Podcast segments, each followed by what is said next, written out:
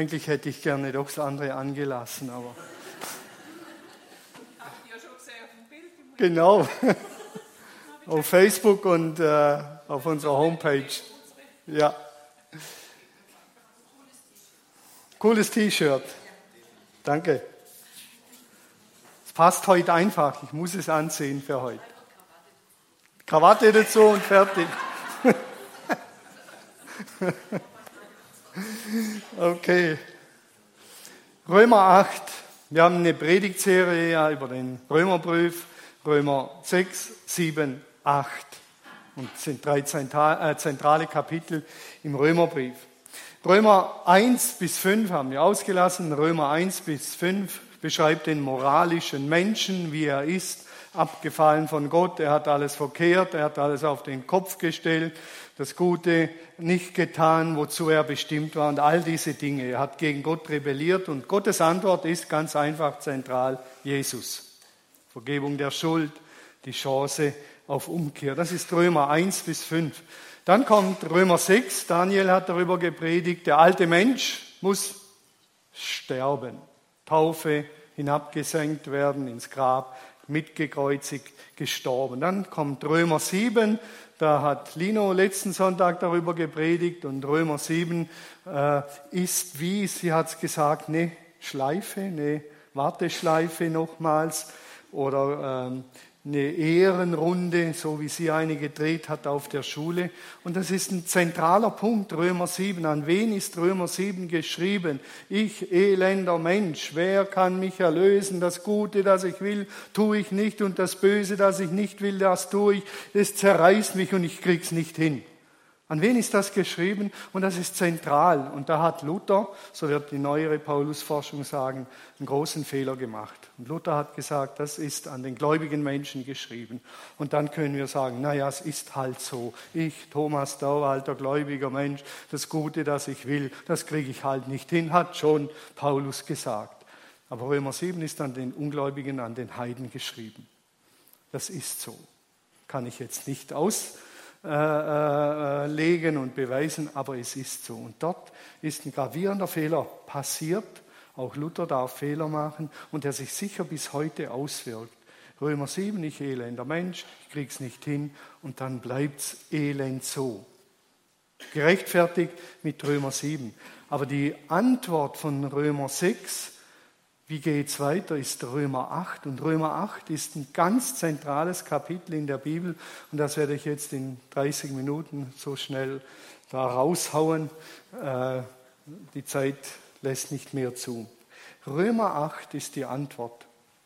Nicht ich elender Mensch, so sagt der Heide, ich elender Mensch, wer wird mich erlösen? Und dann sagt Paulus, Dank sei Gott in Christus Jesus. Ich kann anders leben. Ich kann anders leben. Und die Antwort ist in der Kraft des Heiligen Geistes. Römer 8 ist das Kapitel, dort geht es primär um den Heiligen Geist. Es geht um innere Erneuerung, Erneuerung.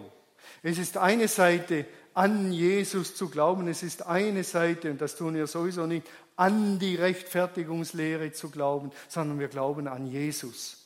Und es ist eine Seite, an Jesus zu glauben und zu erleben, wie er durch seinen Geist und seine erneuernde Kraft in mir wirkt. Ich kann an Jesus glauben, aber ich kann ihm vertrauen und die erneuernde Kraft in meinem Leben erleben, wie sie mich befähigt zur Liebe, zur Hingabe, zur Freundlichkeit, zur Güte, zur Klarheit und zu allem Möglichen. Und viele bleiben dort stehen, sie glauben an Jesus. Sie glauben irgendwie an die Rechtfertigungslehre, dass Jesus für unsere Sünden gestorben ist. Das müssen wir irgendwie glauben. Paulus wird sagen, nein, das müsst ihr erfahren durch den Heiligen Geist. Dass es in euch lebt und euch von innen nach außen verwandelt, erneuert, transformiert. Ab Römer 6 kommt eine neue Sprache bei Paulus, besonders in Römer 8. Römer 1 bis 5 wird beschrieben, wie der Mensch ist und Römer 6, 7 und vor allen Dingen 8 kommt eine neue Sprache. Und dort lesen wir, wer nun mit Jesus Christus verbunden ist, in ihm, in ihm. Der will noch nicht mitmachen, aber der wird gleich einsteigen. Wer in ihm ist. Und es ist das Gleiche, was Jesus erzählt hat äh, im Weinstockgleichnis, in ihm bleiben. Wer in ihm, in ihm. Wer nun mit Jesus Christus verbunden ist, wörtlich in ihm ist, wird von Gott nicht mehr verurteilt, denn für ihn gilt nicht länger das Gesetz der Sünde und des Todes. Er ist durch ein neues, es ist durch ein neues Gesetz aufgehoben. Römer 7 war das Gesetz, das uns nicht retten kann. Das ist ja das Fatale, da kommt das Gesetz und dann erkennen wir erst, wie bescheuert und übel wir sind. Wenn es keine Kriteriologie gibt, kein Gesetz, dann erkennen wir gar nicht, wie wir wirklich sind. Aber wenn es ein Gesetz gibt, durch Winterspüren darf man nur mit 40 fahren, dann erkenne ich den Rebellen in mir. Der sagt, wegen der Winterspürer fahre ich nicht 40, jetzt erst recht 80. Gäbe es das Gesetz nicht, würde ich noch meinen, ich bin ein guter Mensch. Aber das Gesetz zeigt mir auf, es funktioniert nicht und ich kriege es nicht hin. Und jetzt kommt ein neues Gesetz, das Gesetz des Geistes, der durch Jesus Christus das Leben bringt. In Christus, mit Christus verbunden ist das Stichwort in Römer 8, in Christus. Oder auch Anteil bekommen am Leben, Anteil bekommen an Christus. Bisher war die Rede über Christus, es war eine juridische, beschreibende Sprache, Römer 1 bis 5. Und jetzt, ich nenne die Begriffe halt, für manche hören das gern, jetzt kommt eine partizipatorische Sprache. Wir bekommen Anteil, Anteil an Christus. Er wohnt in uns. Er ist Teil von uns durch den Heiligen Geist. Und das ist mit Teil der Erlösungslehre. Die Erlösungslehre bleibt nicht dort stehen, dass sie sagt, Jesus hat uns unsere Sünden vergeben, Schluss, Punkt, Amen. Nein, jetzt bekommen wir Anteil am neuen Leben durch den Heiligen Geist. Das ist Teil der Erlösung, die durch Christus geschehen ist. Und die wird noch viel größer. Christus anerkennen bekennt euch zu Jesus, ist die Grundlage. Kehrt um, lasst euch taufen, denkt um und ihr werdet die Gabe des Heiligen Geistes empfangen. Den bekommen wir nicht einfach so, weil wir mal spazieren gelaufen sind oder auf der Lindenwiese waren, sondern bekommen wir, weil wir bewusst sagen, ich kehre um und ich will mit diesem Jesus leben.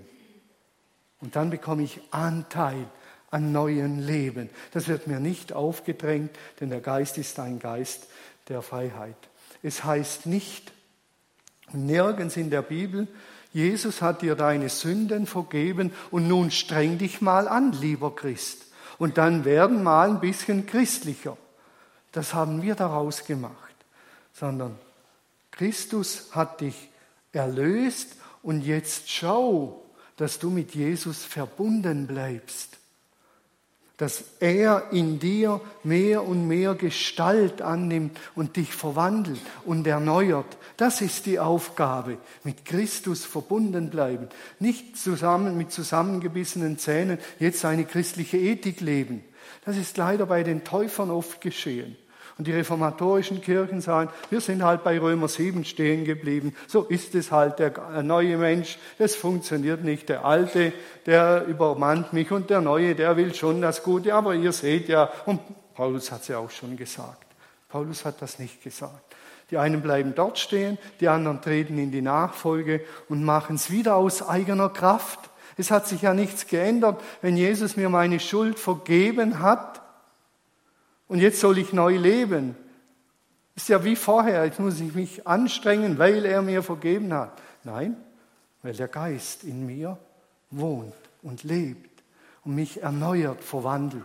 Und das Ziel ist, mehr und mehr und mehr mit ihm verbunden sein, damit der Geist sein Werk in uns tun kann.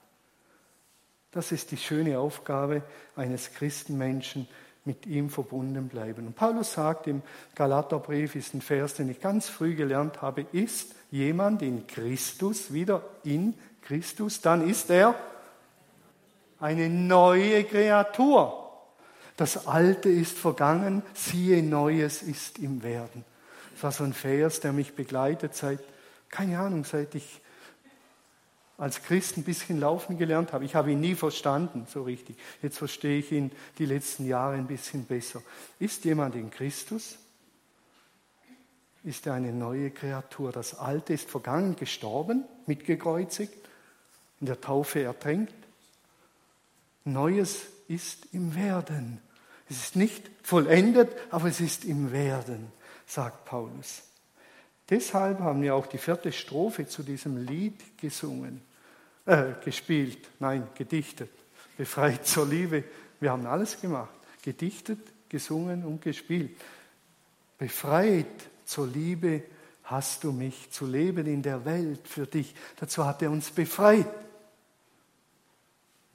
Wir können, weil der Geist in uns wohnt. Und dann sagt Paulus weiter,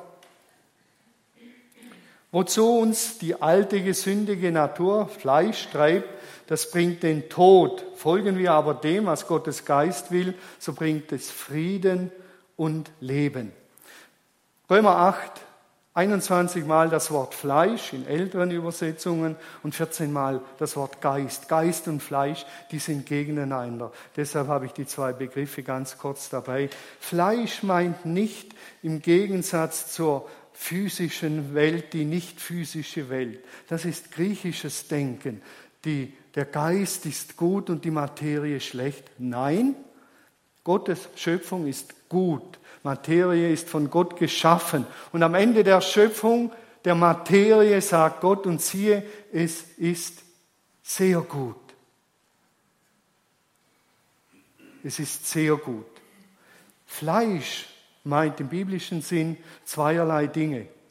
Zum einen die selbstsüchtige Natur, so übersetzen es manche, die selbstsüchtige Natur, aber noch stärker meint Fleisch im biblischen Sinn die Vergänglichkeit, in der wir in diesem Zeitalter leben.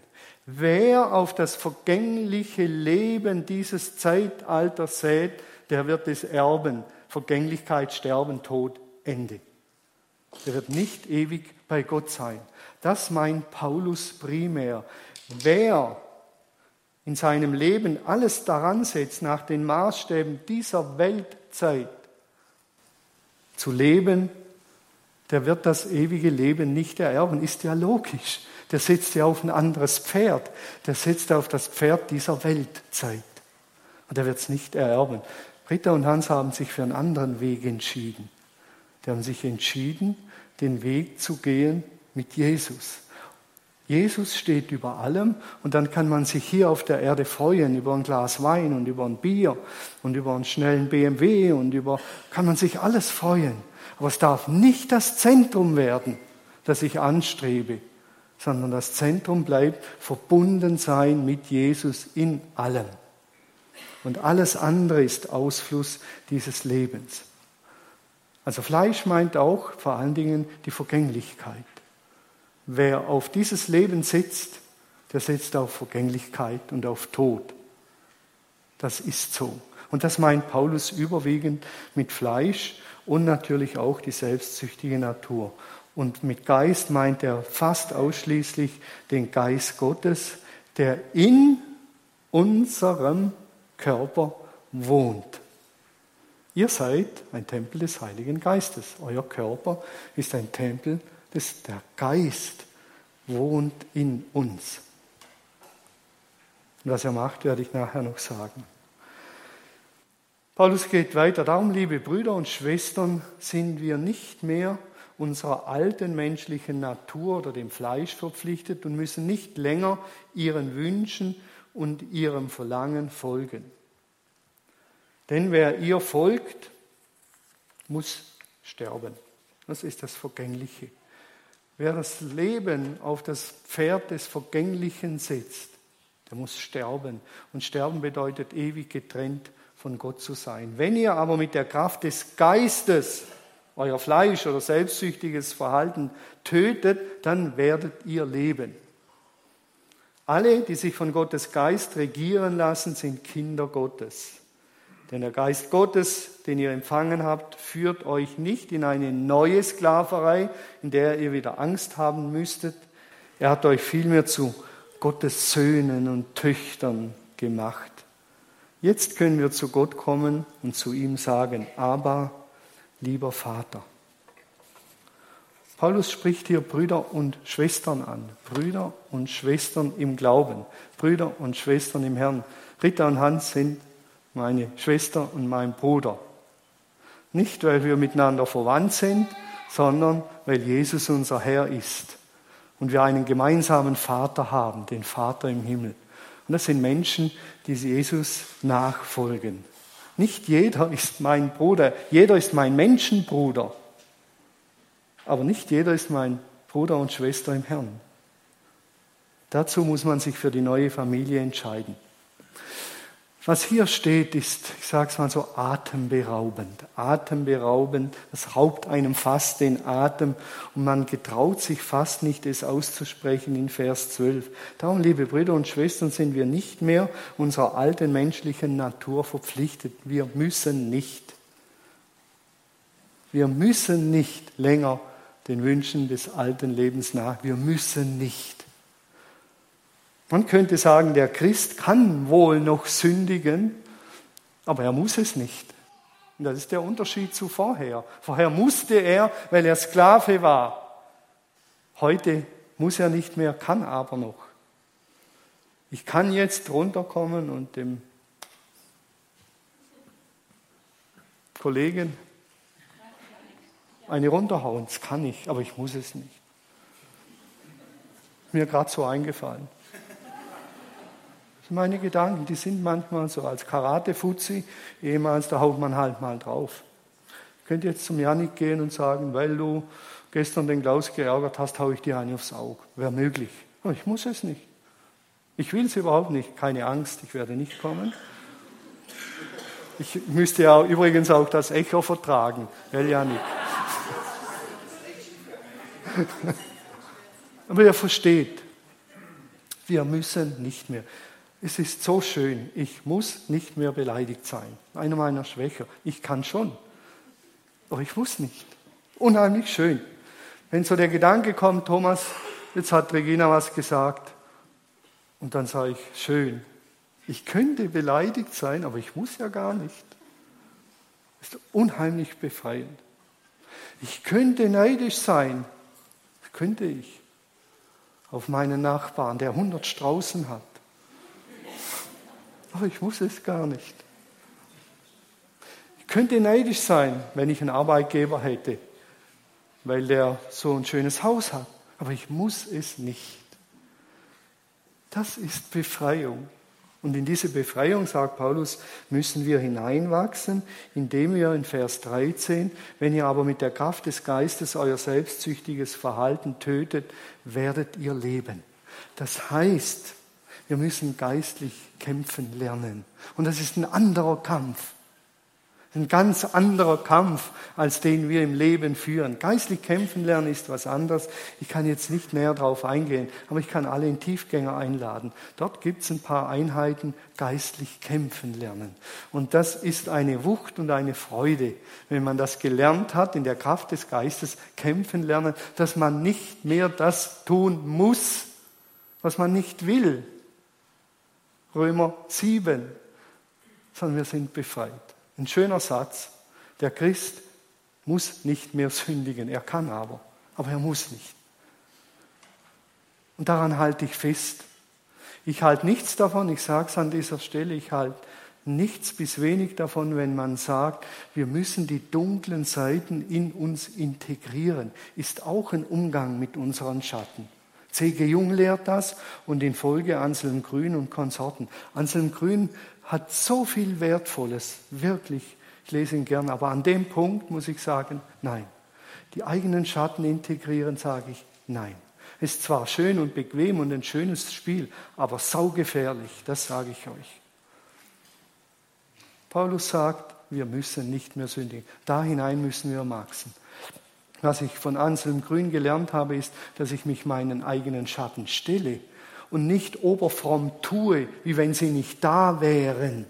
Es ist auch ein Missbrauch dieser Stelle. Die sind da, ich schaue sie an und dann lerne ich geistlich kämpfen und dann komme ich weiter.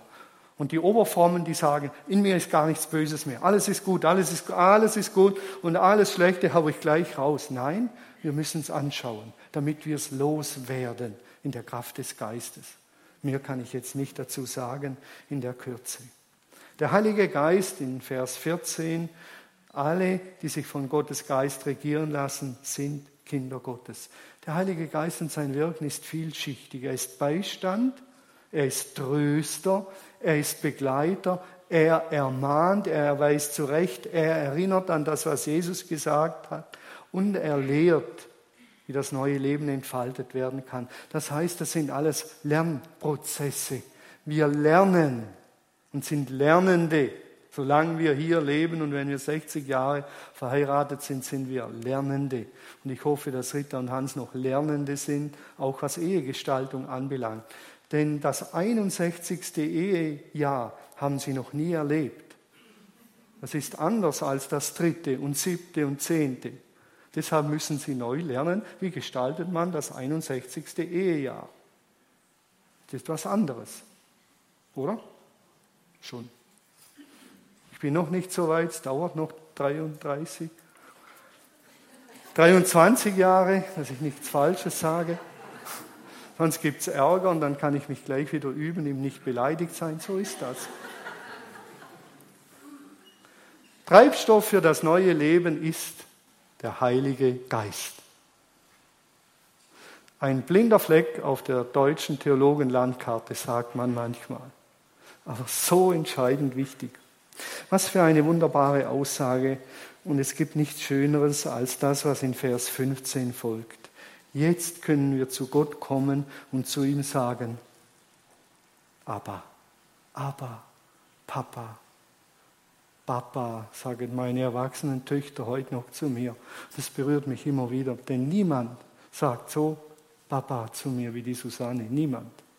Und niemand darf es sagen, es sei denn, er wäre adoptiert von mir. Also er, sie, sie. Papa. Und jetzt sind wir an meinem T-Shirt. Es geht im Leben mit Gott um Beziehung. Beziehung und nicht Religion. Es geht um Beziehung, Beziehung. Und es geht nicht primär darum, dass wir richtig glauben, das Richtige richtig in die Birne reinhauen, sondern es geht darum, dass wir lernen, in und aus der Beziehung zu Jesus zu leben und in der Kraft des Geistes, denn der Geist ist der Geist Christi. Und es geht um Beziehung. Ich habe das noch nie so krass erlebt wie während meines Indienaufenthalts. Und das war für mich eine entscheidende Erfahrung, dort die Religion zu erleben, den Hinduismus, die richtigen Rituale. 330 Millionen Götter. 330 Millionen Götter. Und wenn du in Varanasi am Ganges verbrannt wirst und deine Asche dort hineingestreut wird, dann bist du im Nirvana. Ich finde das Wahnsinn. Religion pur. Das richtige Ritual macht's. Sonst hast du keine Chance. Als armer Bauer im Nordosten Indiens keine Chance. Ein armer Sack. Und jetzt kommt Paulus und sagt, alle die Vergebung annehmen, Jesus anerkennen, die sind Söhne und Töchter Gottes und dürfen zu Gott Papa sagen. Papa sagen. Papa. Daddy, wie immer ihr das sagt. Und überwindet eure menschlichen, irdischen Väter. Die waren fehlerhaft. Der Vater im Himmel ist nicht fehlerhaft. Und ich finde das so, so schön. Ich denke immer an Varanasi, an den Leichengestank und all das. Und dann denke ich, Vater, ich bin dir so dankbar. So, so, so dankbar, dass es eine Beziehung mit dir ist und ich Papa sagen darf. Und Jesus, mein Bruder, so sagt der Römerbrief. Und ich danke dir, dass ich das nicht produzieren muss, sondern dein Geist mich dazu drängt. Wenn ich nur achtsam auf ihn höre. Als christlicher Glauben, hallo, es gibt nichts Schöneres zu glauben. Und es gibt keine schöneren Perspektiven. Es ist einfach so. Wenn ich in Beziehung mit Jesus lebe, dann besuche ich den Gottesdienst nicht wie in der Religion, weil ich Gott eine Freude machen will, ihn gnädig stimmen will. Und er sagt, schön, Thomas, dass du heute im Gottesdienst warst, mir zwei Lieder gesungen hast. Dafür werde ich dich nächste Woche behüten und dir Gelingen schenken, braver Junge. Sondern ich besuche den Gottesdienst weil ich einen liebenden Vater habe und weil ich zu ihm Papa sagen darf und weil ich mich mit ihm freue und weil ich mich freue, mit Brüdern und Schwestern diesen Gott zu feiern. Und in diesem Feiern bekomme ich Anteil an ihm. Und in diesem Feiern kommt der Geist in mein Leben.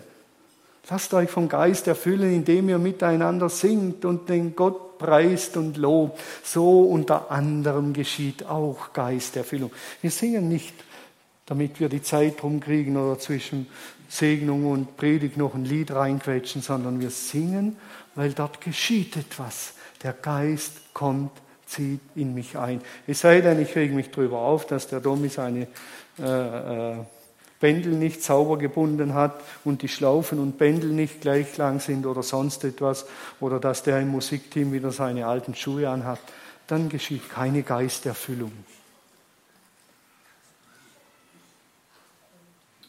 Aber ich gehe in den Gottesdienst, weil ich unseren Papa feiere. Dankbar feiere. Sag, du bist einfach nur gut. Das werden wir nachher tun im Lobpreis. Wenn aber Kinder ist noch nicht fertig.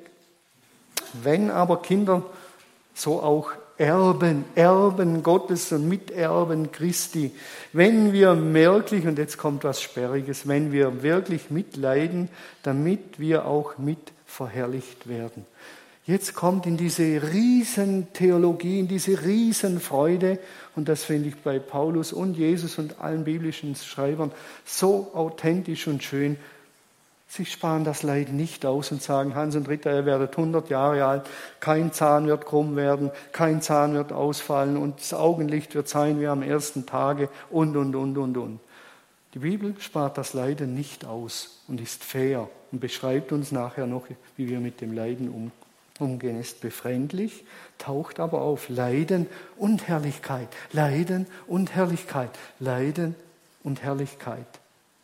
Die Zielscheibe des Versuchers und Verklägers, die sind wir als Menschen, die vom Geist Gottes erfüllt sind.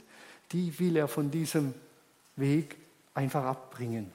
Und das beginnt in den Widerwärtigkeiten des Alltags. Dort beginnt's.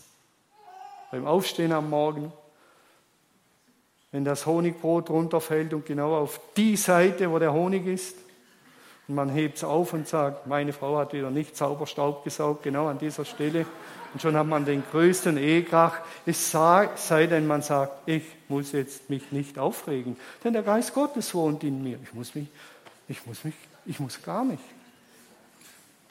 Kann ich. Hoffentlich, je älter, umso mehr. Und dann besteigen wir in dieser Thematik sozusagen den höchsten Gipfel. Ich bin ganz sicher, sagt Paulus, dass alles, was wir in dieser Welt erleiden, nichts ist verglichen mit der Herrlichkeit, die Gott uns einmal schenken wird, die jetzt begonnen hat, die er uns einmal schenken wird. Gegenwart, Empfangen, Anteil, Heiliger Geist, Herrlichkeit, Empfangen, Anteil, jetzt hier, Vollendung kommt. Die kommt. Ich bin ganz sicher, dass alles, was wir in dieser Welt erleiden, nichts ist, nichts ist verglichen mit der Herrlichkeit. Wir werden leiden, sagt Paulus. Und es wird schwierig werden. Aber was kommt, Leute, ist Nasenwasser. Äh, nein, das, was wir hier erleben, ist das Nasenwasser. Das andere ist das Herrliche. Es kommt. Die gesamte Schöpfung, sagt Paulus, wird von der Vergänglichkeit freigemacht, die gesamte Schöpfung. Es beginnt eine neue Zeit. Die ganze Schöpfung stöhnt. Eine Katze kommt zu mir, schmust mir um die Beine, schnurrt und ist zärtlich und lieb. Zehn Minuten später schaue ich aus dem Fenster und da sehe ich dieselbe Katze, wie sie mit einer Maus spielt. Ich habe das als Kind immer sehr interessiert beobachtet. Katzen spielen mit Mäusen sehr grausam, sehr grausam. Die packen sie, beißen mal rein und lassen sie wieder rennen. Und wenn die Maus sich in Sicherheit wie kommt die Pranke, wam, dann zieht man sie wieder her, hebt sie hoch, schaut sie an, lässt sie wieder los, die Maus rennt wieder. Also ihr Katzenliebhaber, die Katzen sind nicht so lieb, sind Teil der gefallenen Schöpfung. Und dort spürt man so etwas, das Grausame, das Giftige und das Liebe, Entspannte, die schönen Haare, das Schnurren der Katze. Man denkt nichts Schöneres. Ich weiß, Hauskatzen dürfen keine Mäuse mehr fangen, aber das ist gegen ihre Natur. Nicht, weil sie den Geist haben, sondern weil sie eingesperrt sind. Die würden noch Mäuse fangen, liebend gern. Und das meint Paulus schon in der Katze und der Maus stöhnt und ächzt die ganze Schöpfung. Die stöhnt und ächzt so auch in mir. Das Neue hat angefangen, ist aber noch nicht vollendet. Ich bin ganz sicher, ich bin ganz sicher, dass alles, was wir in dieser Welt erleiden, nichts ist, verglichen mit der Herrlichkeit. Dann geht er weiter. Wir wissen ja, dass die gesamte Schöpfung jetzt noch leidet, Katz und Maus spielt und stöhnt wie eine Frau in den Geburtswehen.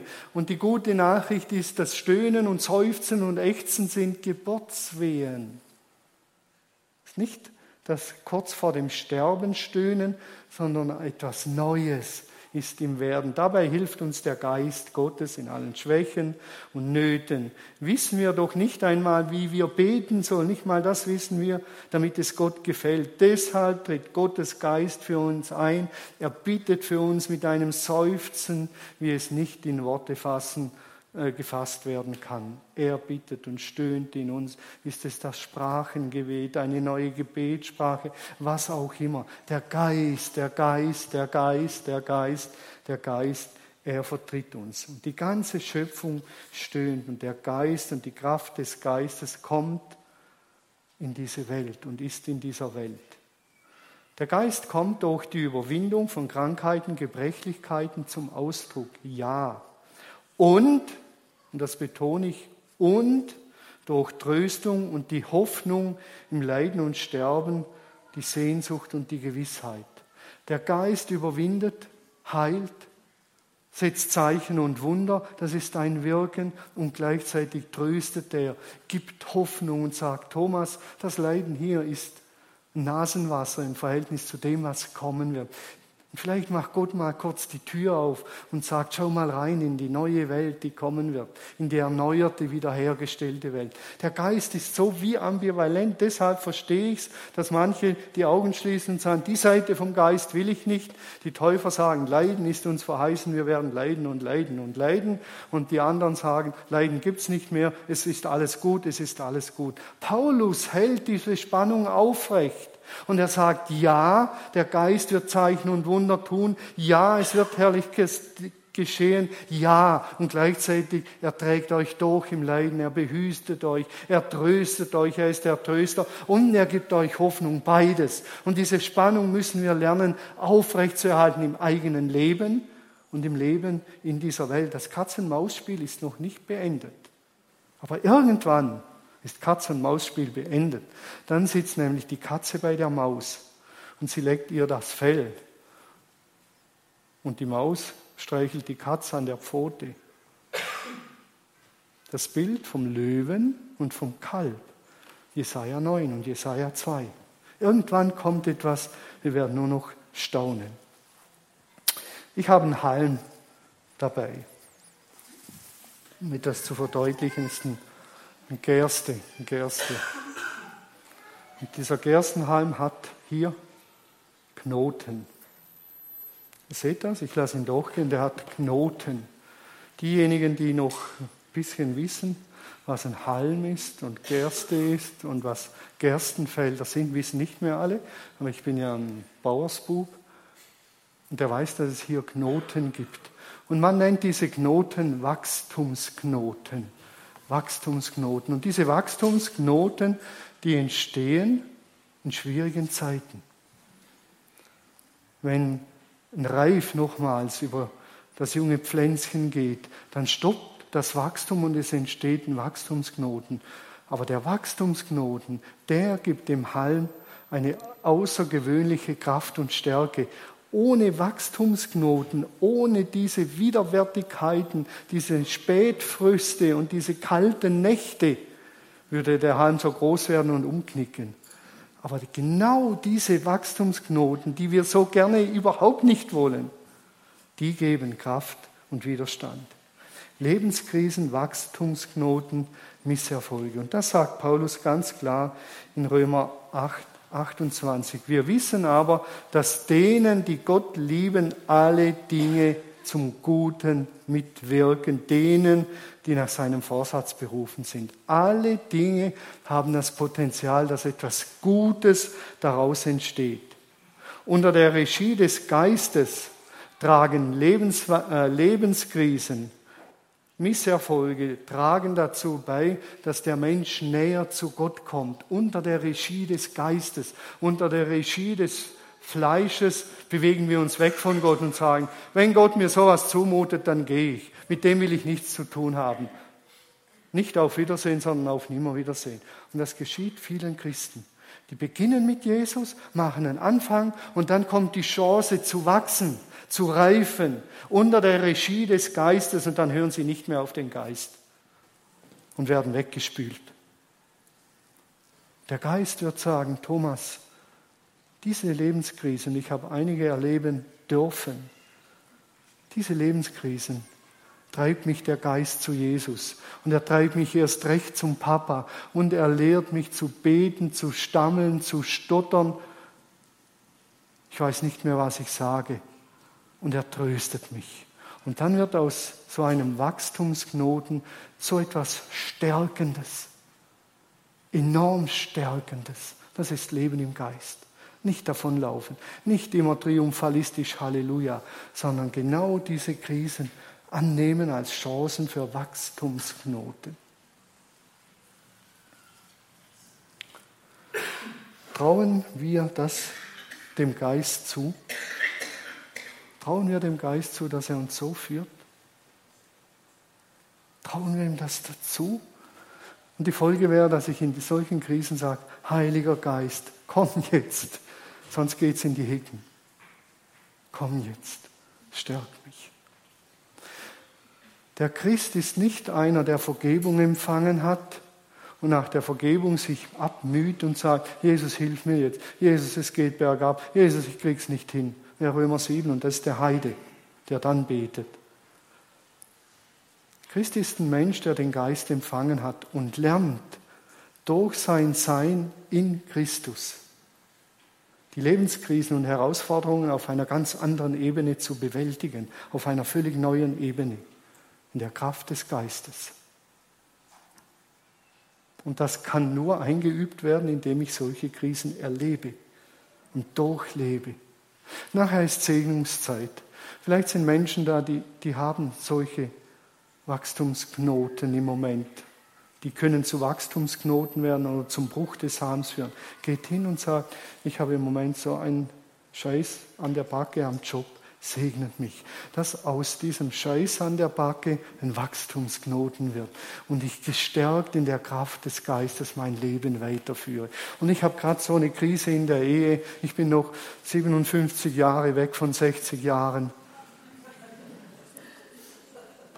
Haut ungefähr hin, oder? dann lasst euch segnen. Dass der Geist kommt. Öffnet euch dem Heiligen Geist.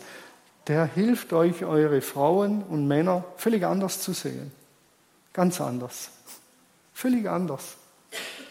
Und neues Leben strömt ein. Zum Schluss, zum Schluss lese ich noch etwas, auch ganz speziell für euch, liebe Rita, lieber Hans. Ihr kennt diese Verse, die sind am Schluss des achten Kapitels zu finden. Und dort schreibt Paulus. Und ich finde das einfach nur, einfach nur schön. Und das ist alles Beziehung. Alles Beziehungssprache. Liebe ist Beziehung, Beten ist Beziehung, das ist alles Beziehung, nicht Religion. Gott beeindruckend auch meine wohlformulierten hochdeutschen Gebete. Ich bete auf Badisch, Eiracherisch und Gott sagt, so hast du richtig gemacht. Jetzt verstande die endlich. Der kann sogar Eiracherisch. Also, und jetzt sagt Paulus am Schluss, was kann man dazu noch sagen? Wenn Gott für uns ist, wenn Gott für uns ist, wer kann dann gegen uns sein? Gott hat sogar seinen eigenen Sohn nicht verschont, sondern ihn für uns alle dem Tod ausgeliefert. Sollte er uns noch irgendetwas vorenthalten? Hallo? Gibt es noch etwas, das er uns vorenthalten wird an Leben, an Herrlichkeit, an Freude, an Zukunft? Wenn er den Sohn schenkt, sagt Paulus, denkt mal nach. Was also könnte uns von Christus und seiner Liebe trennen? Was könnte uns trennen? Leiden und Angst vielleicht? Hoffnung, Hunger, Armut, Gefahr oder gewaltsamer Tod? Nichts. Und dann sagt er, aber dennoch, mitten im Leid, mitten im Leid, wohlgemerkt, mitten im Leid, triumphieren wir über all dies durch Christus, der uns so geliebt hat. Denn ich bin ganz sicher, weder Tod, noch Leben, weder Engel, noch Dämonen, weder Gegenwärtiges, noch Zukünftigen, Zukünftiges, noch irgendwelche Gewalten, weder Hohes noch Tiefes oder sonst irgendetwas auf der Welt können uns von der Liebe Gottes trennen, die er uns in Jesus Christus geschenkt hat und die durch den Geist in uns wohnt. Römer 5, 5. Die Liebe Gottes ist ausgegossen in unsere Herzen durch den Heiligen Geist. Durch den Heiligen Geist. Das ist die Perspektive eines Christenmenschen, das ist die Perspektive eines Menschen, der Römer 8 ernst nimmt. Und wer von diesen Aussagen erfasst ist, der kann nicht mehr anders. Und wer es nur ein bisschen erahnt, wird atemlos und er kann nicht mehr anders als diesen guten, genialen Papa durch Christus aufnehmen, mit ihm leben. Und die Beziehung, Beziehung, Beziehung mit ihm pflegen, sich von ihm verwandeln lassen, in Krisenzeiten ganz nah bei ihm zu bleiben, ganz nah bei ihm zu bleiben, aushalten, neu werden und verwandelt werden und jetzt schon etwas von der Herrlichkeit erleben und erahnen, die einmal kommen wird, nämlich die Liebe Gottes in Vollendung. Stimmt ihr dem zu? Oder? Amen. Amen? Ja, schon. Fulminantes Kapitel.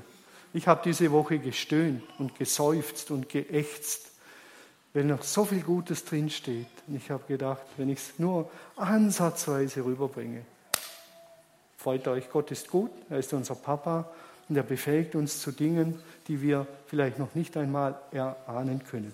So, jetzt singen wir zu diesem Gott, loben ihn, schließen die Augen und lassen uns vom Geist Gottes wegbeamen, verwandeln, erneuern. Und wer will, kann sich segnen lassen. Hier ist ein Team. Und dort ist ein Team, die segnen euch, sprechen euch etwas zu, nehmt es auf und dann freut euch. So, fertig.